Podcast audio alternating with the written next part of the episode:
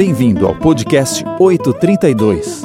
Essa é a série Bíblia Todo Dia, onde juntos estudaremos um texto da Bíblia diariamente. Guardar o coração. Nosso texto de meditação se encontra no livro de Provérbios, capítulo 4, versículo 23. Pegue sua Bíblia e leia comigo. Sobre tudo o que se deve guardar, guarda o teu coração, porque dele procedem as fontes da vida. O que você gosta de guardar? Muitas pessoas não conseguem se desfazer das coisas e acumulam seus objetos pessoais durante anos. O resultado é sempre o mesmo: bagunça total e muito trabalho para limpar tanto a casa quanto a mente. Outras, por sua vez, não guardam coisa alguma. Se desfazem de tudo, gostam de comprar e comprar sempre algo novo. Há também aqueles que não são acumuladores e nem consumistas inveterados, mas que equilibradamente guardam e compram, mantêm e jogam fora.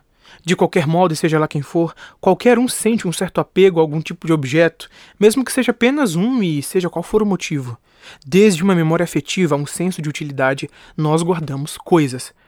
Não faz mal termos nossos apegos. Entretanto, não devemos nos esquecer do essencial. Mesmo com tantas coisas que poderia exigir de nós, Deus, em toda a Sua palavra, nos exigiu que guardássemos apenas uma coisa: o coração. Mas o que isso quer dizer? Guardar o coração é muito mais do que uma metáfora. Em um mundo que não se preocupa mais com a preservação da moral, dos bons costumes e tampouco com a pura vontade de Deus, guardar o coração é um ato de raridade inestimável. É se manter puro enquanto todos se sujam. É se manter íntegro no mundo de desonestos. Fiéis numa terra de descrentes justos no meio de ímpios, felizes no vendaval de amargurados e descontentes. O coração é o nosso bem mais importante. Dele procedem as fontes da vida. É o símbolo da nossa inteligência, das nossas escolhas, dos nossos sentimentos. É o meio com o qual nos chegamos a Deus e o sentimos. E é por isso que devemos guardá-lo acima de qualquer coisa. Você deseja entregar o coração a Deus? Deseja guardá-lo de verdade? Então feche seus olhos e ore comigo. Senhor Deus, ajude-me a guardar meu coração. Preciso me manter firme, mesmo que o mundo se volte contra mim. Me dê forças.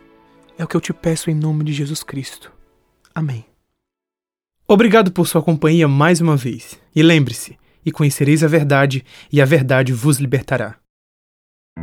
Esse foi o podcast de hoje.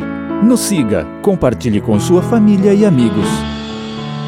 Apoio Seventh Places Polibolsas e Clínica Gênesis.